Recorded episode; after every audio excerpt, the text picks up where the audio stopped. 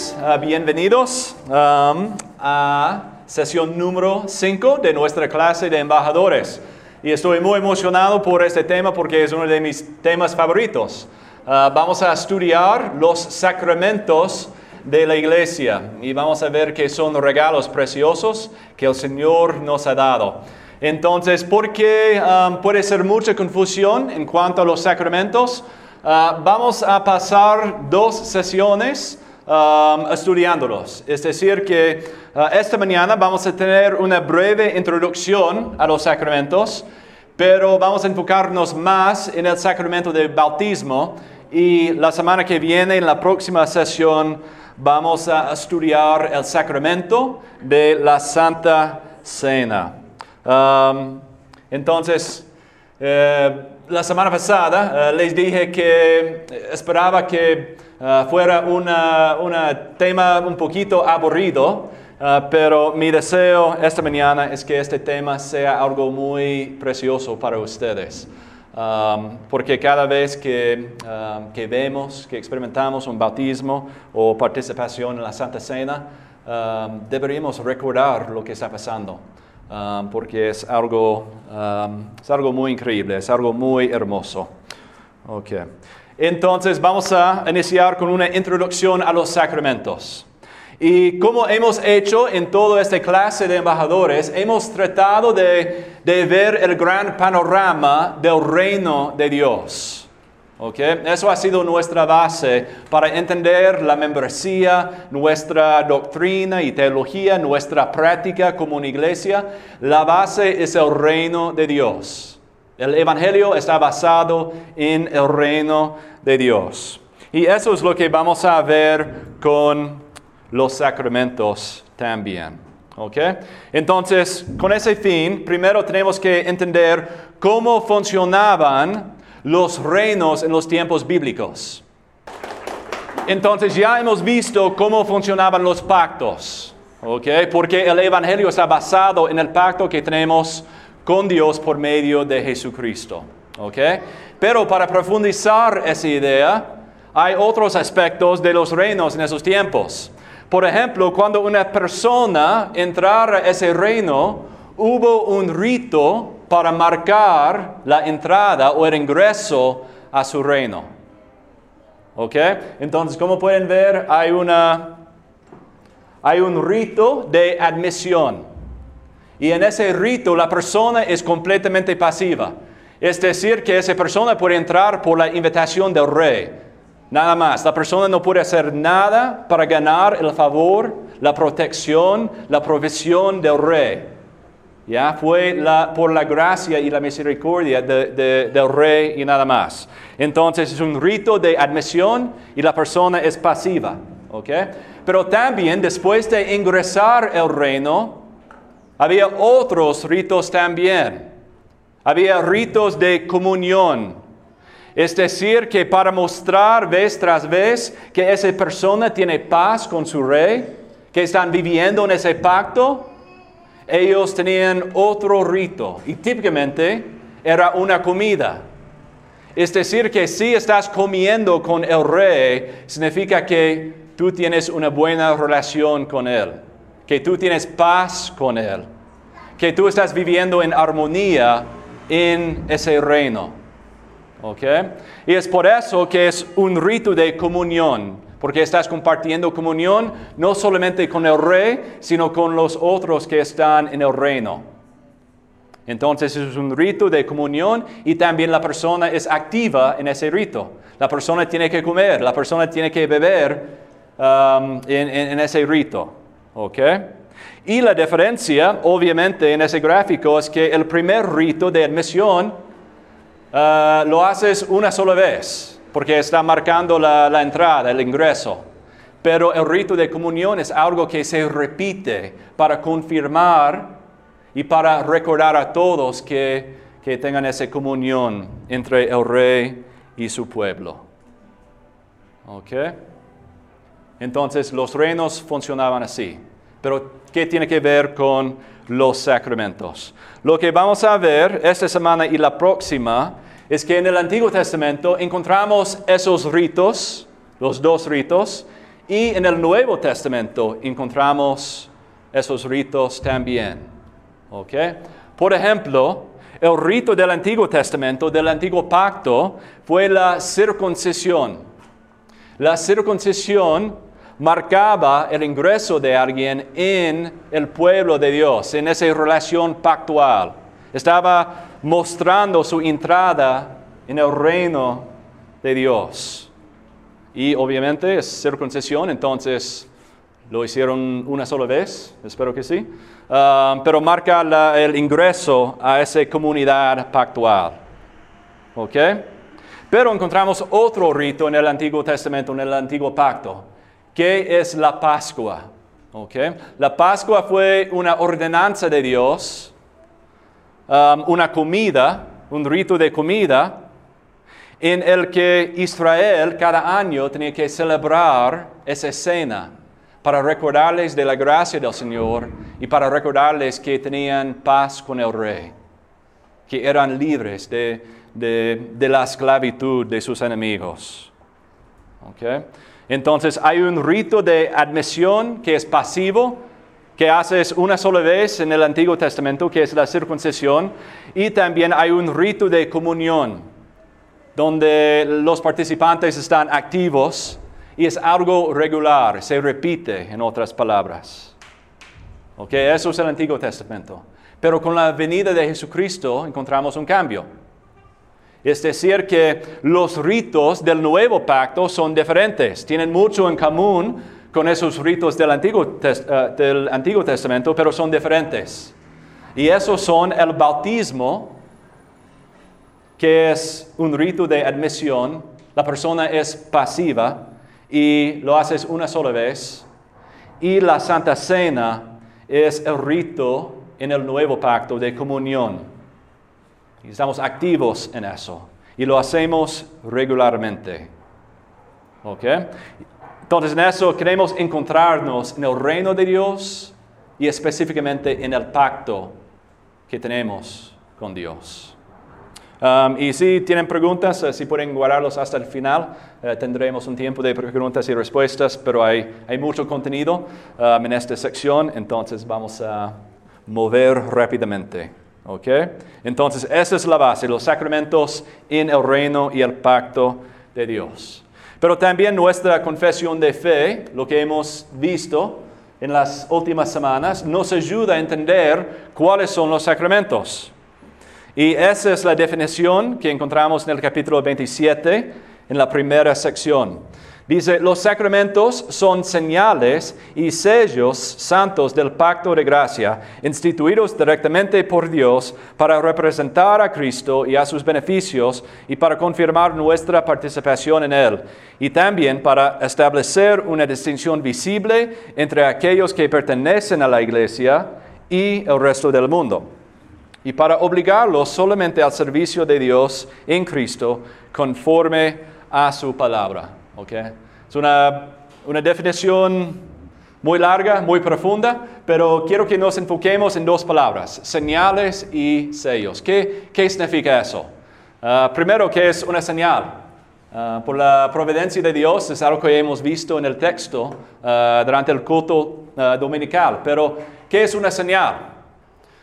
Por ejemplo, allí tenemos un letrero de nuestra iglesia y dice Iglesia Presbiteriana, Reformada Redentor y etc. Entonces, la pregunta es, ¿es ese letrero, es la iglesia? No, es un signo, es una señal para decir que hay una iglesia, hay un cuerpo de Dios que está aquí. Esto es nuestro local, nos congregamos acá. Entonces, cuando alguien vea el letrero, no, vea, eh, no ve la iglesia, sino es una señal y nada más.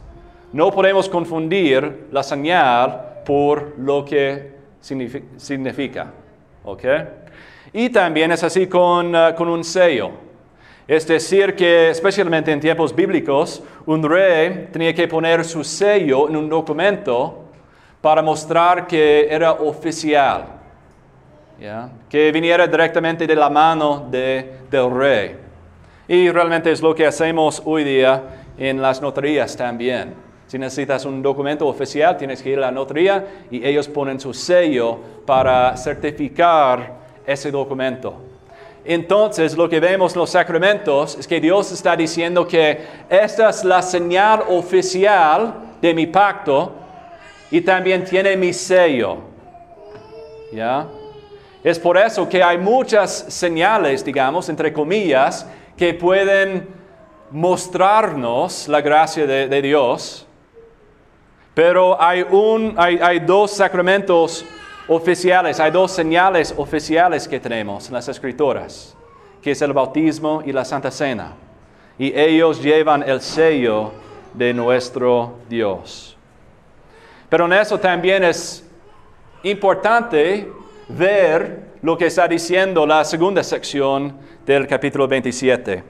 Dice allí, hay en cada sacramento una relación espiritual o unión sacramental entre la señal y la cosa significada, de donde llega a suceder que los nombres y afectos del uno se atribuyen al otro. ¿Qué significa eso? Eso es un, un, punto muy importante, porque si no entendamos eso, vamos a estar muy confundidos en cuanto a los sacramentos. Por ejemplo, en Marcos 16, 16 dice, el que crea y sea bautizado será salvo, pero el que no crea será condenado.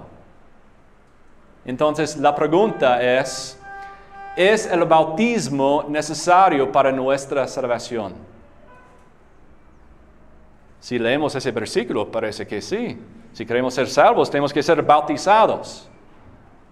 Pero, ¿qué quiere decir?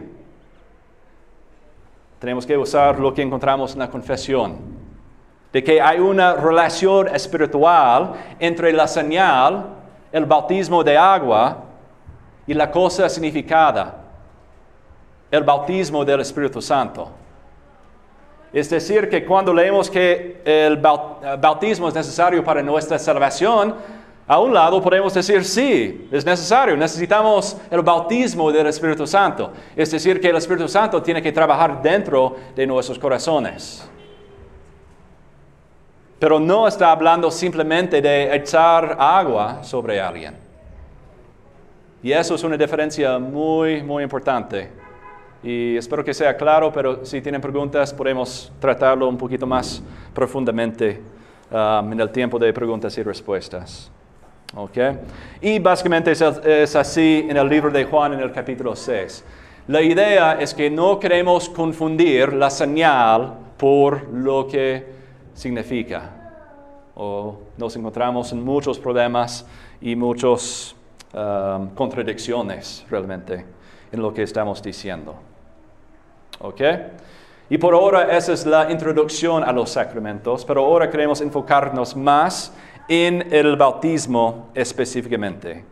¿Y qué es el bautismo? El bautismo es un sacramento del Nuevo Testamento instituido por Jesucristo, no para admitir eh, solemnemente en la iglesia visible a la persona bautizada, sino también para que sea para ella una señal y un sello del pacto de gracia de su injerto en Cristo, de su regeneración, de la remisión de sus pecados y de su redención a Dios por Jesucristo, para andar en novedad de vida. Este sacramento, por institución propia de Cristo, debe continuarse en su iglesia hasta el fin del mundo. Y aquí estamos empezando a ver las diferencias, por ejemplo, entre la iglesia presbiteriana y reformada y nuestras iglesias hermanas bautistas. ¿okay? Porque hay una diferencia que, es muy importante. A un lado podemos decir que la diferencia es secundario, pero también toca el corazón del significado de los sacramentos. Entonces, por eso deberíamos explorar más lo que significa. Entonces, ¿a cuál diferencia me refiero? Um, aquí tenemos la confesión de fe y también la confesión uh, de, Londres, que es típicamente la confesión de iglesias bautistas que son confesionales. ¿Okay? Y la confesión de fe de Westminster dice, no solo, no solo deben ser bautizados los que realmente profesan fe en y obediencia a Cristo, sino también los infantes hijos de uno y de ambos padres creyentes. Y la Confesión de Fe de Londres dice, los que realmente profesan arrepentimiento para con Dios y fe en nuestro Señor Jesucristo y obediencia a Él son los únicos adecuados para recibir esta ordenanza, el bautismo. Ok. Primero tenemos que reconocer las similitudes y después vamos a ver las diferencias. ¿ya? La similitud es de que en una iglesia bautista, digamos, o una iglesia presbiteriana, si hay un adulto que profesa su fe en Cristo como Señor y Salvador, deberían ser bautizados. ¿Ok? Presbiterianos, bautistas, mucho más. Estamos de acuerdo en eso, no hay diferencia. ¿Ok? ¿Dónde está la diferencia? La diferencia está en el bautismo infantil. Okay, esa es la diferencia que encontramos entre las dos, uh, los dos, las dos confesiones. Es decir, que según la confesión de fe de Westminster, la confesión que hemos adoptado como una iglesia presbiteriana, estamos diciendo que sí, adultos que profesan fe en Jesucristo como Señor y Salvador son bautizados y los hijos de uno o de ambos padres creyentes. Esa es la diferencia. ¿Ok? ¿Y por qué es la diferencia? Tenemos que pasar un tiempo uh, explicando por qué la diferencia. ¿Ok? Entonces, yo quiero presentarles algunas razones por qué creemos en el bautismo infantil. Y quiero empezar con un ejemplo por medio de la revelación general, es decir, por no quiero decir sentido común, pero por una ilustración que podemos entender, ¿ok? En cuanto a un reino y un pacto, ¿ok? El ejemplo es así. Regresando a nuestro ejemplo de un rey que está invitando a la gente que, que, entre en su reino, imagínate por un momento que hay una familia que quiere entrar al reino. ¿Ok? Están a la puerta del reino, Ah, el padre, por ejemplo, está hablando con, el rey. Sí, sí, queremos ah, entrar, queremos obedecer el pacto, queremos obedecer la ley de, este reino, pero necesitamos protección, necesitamos salvación de nuestros enemigos. ¿Ok?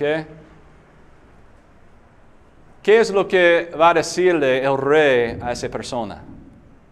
¿Piensas que él va a decirle, ok, tú puedes entrar, pero tus hijos no? Ellos tienen que tomar su propia decisión. O tenemos que esperar hasta que sean adultos para que puedan tomar su propia decisión. ¿Piensas que un reino funcionará así? No, un rey misericordioso, un rey que, que está lleno de gracia va a decir a esa familia, sí, entra en el reino. Están invitados, pasan por las puertas con toda la familia, con sus hijos, porque ellos ahora son parte del pacto. Sí, es verdad que ellos van a crecer y cuando sean adultos ellos tienen que tomar su propia decisión. Ellos pueden quedarse o e, ellos pueden salir de este reino, pero si son hijos tuyos, son parte de la familia, pueden entrar al reino. Entonces, por medio de un ejemplo uh, en la revelación general, podemos ver cómo tiene sentido el bautismo infantil. Estamos diciendo que los niños, los hijos de los creyentes, los que entran el reino de Dios, pueden entrar también. Y ellos pueden recibir la señal de admisión que hemos visto. ¿Ok? Entonces, un argumento de revelación general es, bueno, pero no es bíblico. ¿ya? Entonces, queremos profundizar las razones bíblicas que tenemos. Y para entender eso, primero tenemos que ver y creer que hay consistencia entre la señal del antiguo uh, uh, pacto, la circuncisión, hay conexión entre la circuncisión y el bautismo. Porque esa marca la diferencia entre iglesias presbiterianas y, los que son bautistas también. Es porque como presbiterianos creemos que hay mucha conexión. ¿ya? El, antiguo, el antiguo pacto tiene mucho en común con el nuevo pacto. Pero típicamente, hablando generalmente, los bautistas dirían que no hay, hay más separación. El bautismo en el nuevo pacto no tiene nada que ver con el antiguo, con la circuncisión del antiguo pacto. Entonces, vale la pena haber esa conexión. Um, y vamos a, en esta sesión vamos a usar muchos textos de prueba, entonces creo que quieren tener sus Biblias a la mano para ver esos textos. Um, pero el primer que encontramos está en 1 uh, de Pedro, el capítulo 3. Dice, dice acá, porque también Cristo murió por los pecados una sola vez, el justo por los injustos, para llevarnos a Dios, muerto en la carne, para vivificado en el Espíritu. En el Espíritu también fue y predicó a los espíritus encarcelados, quienes en otro tiempo fueron desobedientes cuando la paciencia de Dios esperaba en los días de Noé durante la construcción del arca, en la cual unos pocos, es decir, ocho personas, y escucha eso, fueron salvados por medio del agua. Y correspondiendo a esto, el bautismo ahora los salva a ustedes. Otra vez, Él está usando la señal para mostrar la realidad espiritual.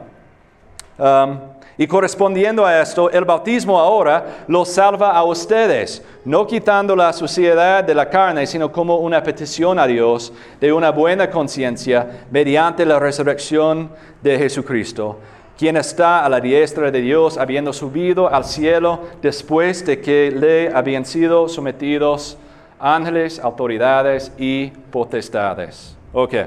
Entonces, ¿qué es el punto de leer ese pasaje?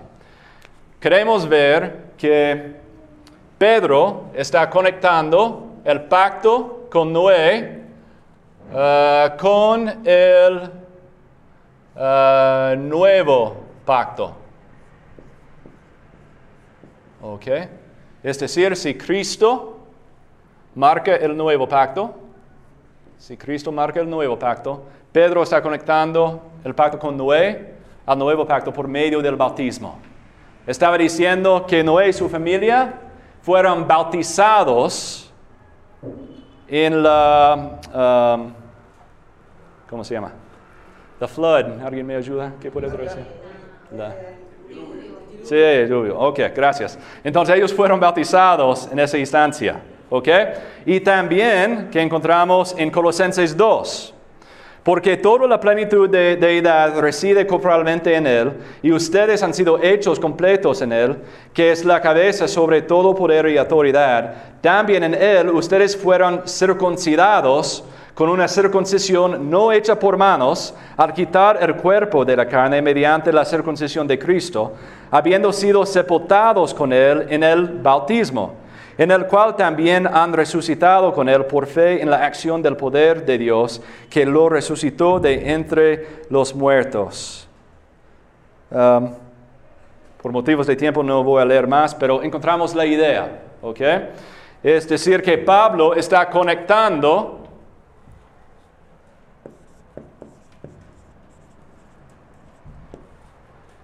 el nuevo pacto, el bautismo, con el pacto con Abraham.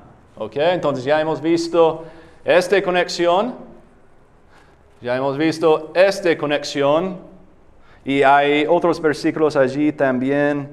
Um, Gálatas 3, por ejemplo, pues todos ustedes son hijos de Dios mediante la fe en Cristo, porque todos los que fueron bautizados en Cristo, de Cristo se han revestido. No hay uh, judío ni griego, no hay esclavo ni libre, no hay hombre ni mujer. Um, y si ustedes son de Cristo, entonces son descendencia de Abraham, herederos según la promesa. Otra vez es la conexión. Somos herederos en el nuevo pacto de la promesa de Abraham. ¿Ok? Y en Romanos 4 también.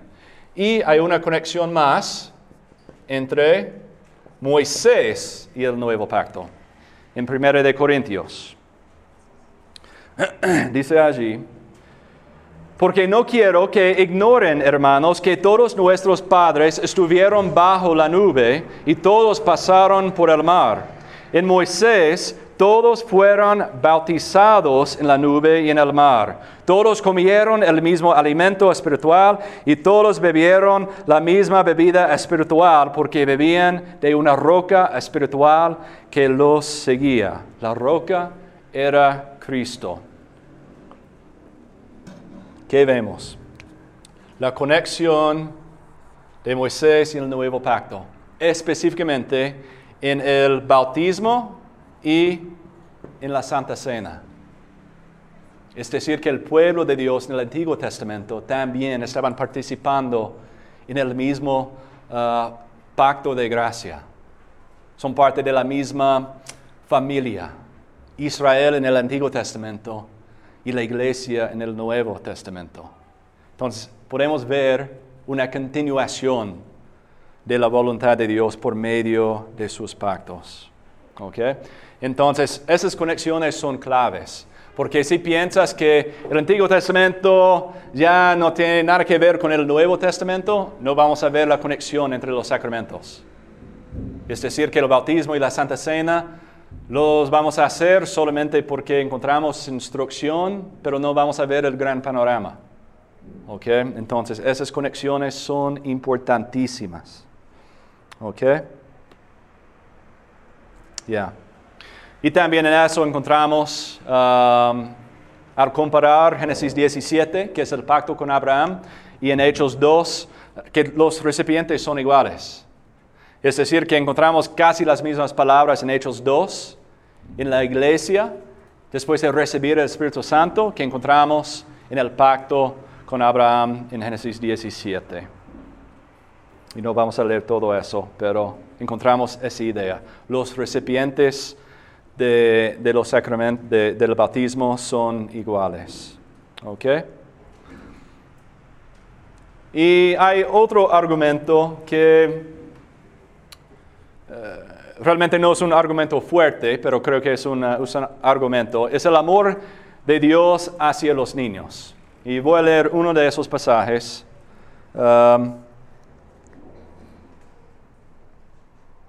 es decir, en Mateo 18. En aquel momento se acercaron los discípulos a Jesús diciendo, ¿quién es el mayor en el reino de los cielos? Él, llamando a un niño, lo puso en medio de ellos y dijo, en verdad les digo que si no se convierten y se hacen, gracias, hacen como niños, no entrarán el reino de los cielos. Así pues, cualquier, cualquiera que se humille como este niño, ese es el mayor en el reino de los cielos. Y el que recibe a un niño como este en mi nombre, me recibe a mí. Pero al que haga pecar a uno de esos pequeñitos que creen en mí, mejor le sería que le colgaron al cuello una piedra de molino de las que mueve en asno y se ahogara en lo profundo del mar. Es decir, que el argumento acá no es que Dios ama a, los niños, entonces por eso deberíamos bautizar a los niños. Okay. Um, típicamente los que no creen en el bautismo infantil, cuando ellos ven ese versículo, dicen que estamos tomando fuera del contexto lo que significa.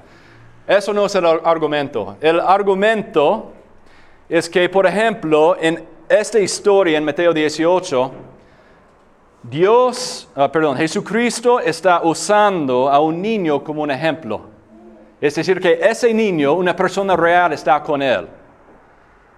Pero imagínate por un momento de que Jesús está usándolo como un ejemplo, pero realmente ese chico no había recibido la gracia del Señor. Sería una historia terrible realmente. Que Jesús está usando ese niño para mostrar su punto, pero ese niño está perdido en su pecado. Él está afuera de la comunidad pactual. ¿Ok? Entonces, otra vez el argumento no es que Dios ama a todos los niños, pero Él está usando un niño en este caso. Y es decir, que los niños pueden recibir la señal del pacto porque son parte del pacto, los que son los hijos de los creyentes. ¿Ok? Otra vez, no es un argumento muy fuerte, pero, pero creo que vale la pena mencionar esa idea. También en, uh, en varias cartas encontramos algo interesante. Um, en la introducción a esas cartas, um, Pablo está escribiendo a los santos en las varias ciudades. Okay, esa es la introducción. Y más tarde en las cartas que leemos, Hijo, obedezcan a sus padres en el Señor. Porque eso, ese detalle es importante. Porque Pablo no está diciendo, ok, padres, quieren que ustedes escuchen lo que quiero decirles y después en casa um, ustedes pueden compartirlos con sus hijos si quieren, pero no son parte del pacto, no son parte de esta comunidad. Entonces realmente no importa. No, Pablo está hablando directamente a los hijos, a los niños, con instrucciones. ¿Por qué? Porque ellos son considerados parte de la comunidad, parte de la iglesia, parte de esa comunidad pactual. Encontramos ese ejemplo en, Efesios y en Colosenses. Okay. Y otro texto en 1 Corintios 7. Um, al iniciar yo quiero confesarles que en los círculos reformados, presbiterianos, bautistas, hay mucha diferencia de opinión de lo que significa ese texto. Um, pero parece tiene que tiene algo que ver con lo que estamos diciendo. Pero allí leemos esto. Porque el marido que no es creyente es santificado por medio de su mujer. Y la mujer que no es creyente es santificada por medio de su marido creyente. De otra manera, sus hijos serían inmundos, pero ahora son santos. Es decir, que si hay una pareja y la esposa es creyente, el esposo no, no significa que el esposo automáticamente es, salvo por la fe de su esposa, ni viceversa, pero dice que está santificado, es decir, que está separado de los demás.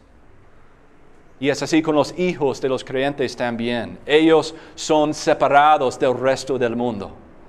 ¿Separados a qué? Separados a la iglesia. A la iglesia visible de Dios. Entonces, por medio de la fe de uno o de los dos padres, un hijo no es inmundo, pero es santo, es separado para la gloria de Dios en la comunidad del pacto. Ok. Y también um, una razón muy, muy común es que en el libro de Hechos encontramos uh, bautismos familiares. Um, es decir, que cuando la cabeza de una familia o el líder de la familia se convirtiera, también toda la familia um, fue bautizada. En Hechos 16 eh, es la historia de Lidia y su familia, y en Hechos eh, más tarde en ese capítulo es el carcelero y su familia. Um, sí, no tenemos prueba que en esas familias había niños, pero tampoco no hay evidencia de que no había niños en esas familias. Y lo que no queremos hacer es importar nuestra cultura a, la de ellos. Es decir, que, no, sé, si pensamos en una o dos generaciones atrás, las familias tenían muchos hijos, ¿no? Muchos niños. Pero en nuestra cultura no es tan común. Tenemos uno, dos, tres quizás. Ah, pero en esos tiempos ya la familia era muy grande. Había muchos niños en la familia. Entonces creo que eh, tenemos que tener mucho cuidado con asumir, pero creo que podemos asumir que en las familias habían niños. ¿Ok? Entonces, en cuanto a las razones por el bautismo infantil, yo quería presentarles esas razones. Y también quiero concluir esa parte con um, eh, por eh, citar a Charles Hodge, un buen teólogo, porque creo que él resume bien lo que estamos diciendo en el bautismo infantil. Él dice, dada que la promesa no solo, eh, solo para los padres, sino también para su descendencia, los hijos, por mandato de Dios, deben ser considerados y tratados como el número de los elegidos, hasta que den una evidencia innegable de lo contrario o se nieguen a ser considerados así. No su unión vital con Cristo, ni su regeneración real por el Espíritu Santo, lo que se presume, sino su elección. Esta presunción de elección no se basa en su bautismo, pero su bautismo se basa en esta presunción. La última línea es importantísima, déjeme leerlo otra vez. Esta presunción de la elección no se basa en su bautismo, es decir, que el bautismo no salva a nadie, pero su bautismo se basa en esta presunción. Entonces, en esta iglesia, eso es lo que estamos diciendo. Que los niños de los creyentes también son parte de esta comunidad en el pacto. Y ellos reciben la señal de admisión porque como los adultos son pasivos en el bautismo, también los niños son eh, pasivos en recibir la señal del bautismo. Entonces por eso van a escuchar eh, muchas veces en cuanto a la importancia de los niños de esta congregación. Hay una razón por qué tiene prioridad. Esta iglesia no es para adultos, para que los niños puedan escuchar a vez en cuando, pero realmente la iglesia no es para ellos. No, ellos son parte del pacto. Y por eso deberían crecer en la vida de esta congregación, recibiendo el discipulado, recibiendo, escuchando la palabra de Dios también. Ok. Um, antes del, tiempo de, preguntas y respuestas, también quiero mencionar uh, el modo del bautismo también, porque hay diferencias allí. Um, y quiero enfatizar que el modo es, muy secundario también. Um, por ejemplo, podemos ver en las confesiones otra vez. En la confesión de fe de Westminster dice, no es necesaria la inmersión de la persona en el agua, sin embargo, se administra uh, correctamente el bautismo por la aspersión o efusión del agua sobre la persona. Y en la confesión de fe uh, de Londres, um, la inmersión de la persona en el agua es necesaria para la correcta administración de esta ordenanza. Y nota la, diferencia de, palabras allí. Um, en uh, la de Westminster están diciendo que la inmersión no es necesaria. Es decir, que puede ser una, opción en el bautismo, pero no es necesario para, para hacer el bautismo correctamente. Pero en la confesión de fe de Londres es un poquito más Ah, más estricto en eso, solamente por la inmersión. Pero, ¿por qué? Um, primero podemos ver los bautismos del antiguo pacto. Um, no sé si hayan notado, pero por ejemplo en el pacto con Noé, en la historia del diluvio, um, ¿quién fueron bautizados en esa historia? Noé y su familia, ¿correcto? Pero, ¿quiénes pasaron por las aguas realmente? Fueron los que recibieron el castigo de Dios, los que murieron. ¿no? Entonces lo que vemos es que Noé y su familia fueron bautizados por aspersión por la lluvia, pero los que murieron en el juicio de Dios, ellos estuvieron en el agua, abajo del agua. Y es así con Moisés también. Cuando ellos ah, pasaron por, por el mar, los israelitas fueron bautizados por la aspersión del agua en el mar. Pero, ¿quiénes entraron en el agua realmente? Los egipcios. Y ellos murieron en el castigo, en el juicio de Dios. entonces, el modo, según el Antiguo Testamento, es por la aspersión no es por la inmersión.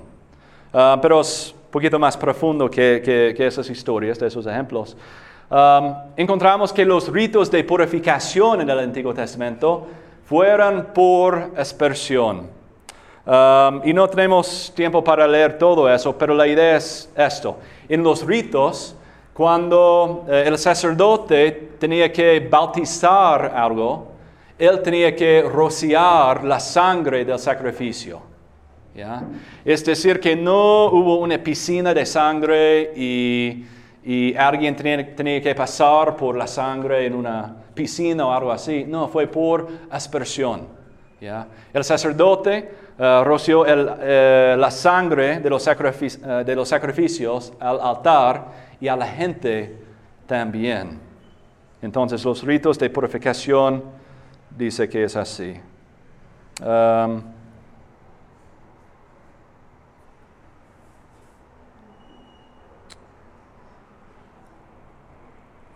Um, y Ezequiel, un profeta hablando de, del nuevo pacto, una profecía del nuevo pacto, um, se refería a la aspersión también. Entonces los rociaré con agua limpia y quedarán limpios. Ya nos está apuntando a esa idea del bautismo de todos sus uh, inmundicias y todos sus ídolos los limpiaré. Además, les daré un corazón nuevo y pondré un espíritu nuevo dentro de ustedes. Quitaré de su carne el corazón de piedra y les daré un corazón de carne. Pondré dentro de ustedes mi espíritu y haré que anden en mis estatutos y que cumplan cuidadosamente mis ordenanzas. Okay.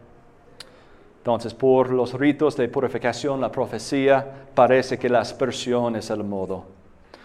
También en la Gran Comisión, um, este, esta razón, este argumento es un poquito confuso, pero la idea es que en la Gran Comisión hemos recibido el mandamiento de bautizar a los demás, a bautizar a las naciones. Es decir, que cuál modo representa mejor esa idea de que la persona bautizada es pasiva. ¿Es por aspersión o es por um, inmersión? Yo diría que la aspersión refleja mejor, la idea de que esa persona es pasiva en el proceso. Porque en la inmersión la persona tiene que bajar en el agua, tiene que subir del agua, cosas así, pero en la aspersión simplemente recibe el agua y nada más. Um, otra vez, no es un argumento tan fuerte, pero creo que vale la pena de, mencionar. Okay. Y también la aspersión representa el entrenamiento del Espíritu Santo. Okay. Cuando llegó el día de Pentecostés, estaban todos juntos en un mismo lugar, y de repente vino del cielo un ruido como el de una ráfaga de viento impetuoso que llenó toda la casa donde estaban sentados se les aparecieron lenguas como de fuego que repartiéndose se posaron sobre cada uno de ellos. Entonces el bautismo ah, es una señal de la obra del Espíritu Santo, cuál modo representa mejor esa idea. Y parece, según Hechos 2, que el modo ah, de aspersión ah, lo representa mejor. ¿Ok? Y el último punto es las dificultades en las preposiciones. Es decir, que los que están en favor de la inmersión dicen que no, Jesús um, bajó en el agua y también subió del agua, entonces ya, hay, hay evidencia suficiente para decir que el modo es la inmersión. Pero, como sabemos, hay dificultades en preposiciones. En español, en uh, inglés, en griego, uh, las preposiciones son muy confusas. Por ejemplo, si en Marcos y Mateo uh, dice que Jesús salió del agua,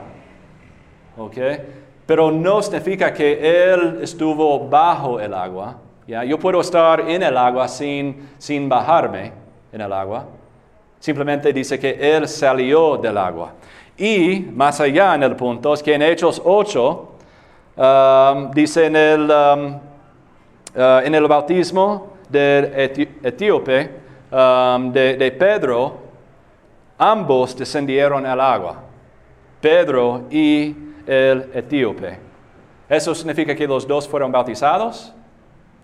No, no podemos asumir que los dos bajaron uh, abajo del agua, simplemente dice que los dos entraron el agua.